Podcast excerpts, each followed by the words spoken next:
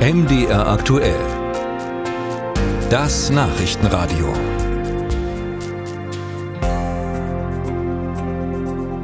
Wenn in Sachsen am Sonntag Landtagswahl wäre, dann wäre, zumindest laut Umfragen, die AfD die stärkste Kraft. Sie käme auf 35 Prozent vor der CDU mit 29 Prozent.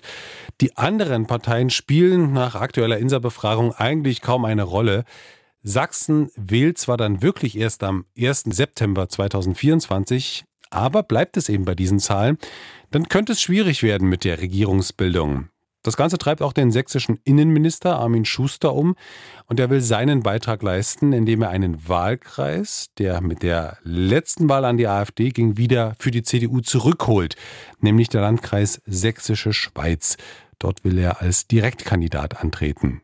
Kann das klappen? Unser Sachsen-Korrespondent Robin Hartmann hat sich in Schusters künftigem Wahlkreis umgehört. Es ist einer von Sachsens landschaftlich schönsten Wahlkreisen, in dem Innenminister Armin Schuster zur Landtagswahl antreten möchte. Vor allem touristisch wertvoll ist Wahlkreis 51. Ist in ihm doch die Bastei, die Festung Königstein und Bad Schandau beheimatet. Doch wie reagieren die Menschen vor Ort auf die Pläne des sächsischen Innenministers, hier um sein Mandat zu kämpfen? Kenne ich nicht. Nee, keine Ahnung. Kenne ich nicht. Kenne ich auch nicht. Nie gehört, nein. Der Herr Schuster ist mir eigentlich gar nicht so ein Begriff. Der Herr Kretschmer eher. Trotz Spitzenposten in der Landesregierung liegt also noch viel Arbeit vor dem Minister, wenn er im Wahlkreis Stimmen gewinnen will.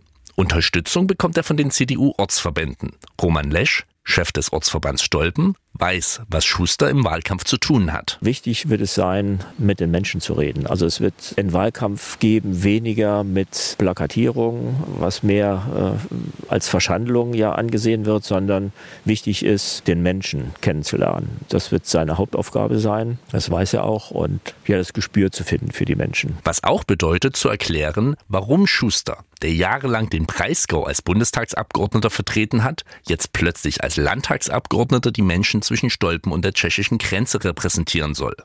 Doch für Lesch ist das kein Widerspruch. Herr Schuster kommt aus einer Gegend unterhalb von Freiburg. Das ist ähnlich strukturiert wie unser Kreis hier. Also er kommt vom Land, kann sich sehr gut in diese Situation, wie wir sie hier haben, hineinversetzen. Hinzu kommt, im Bundestag war Schuster einer der wichtigsten Kritiker von Angela Merkels Flüchtlingspolitik. Und als sächsischer Innenminister mache er sich stark für stationäre Grenzkontrollen, sagt Lesch.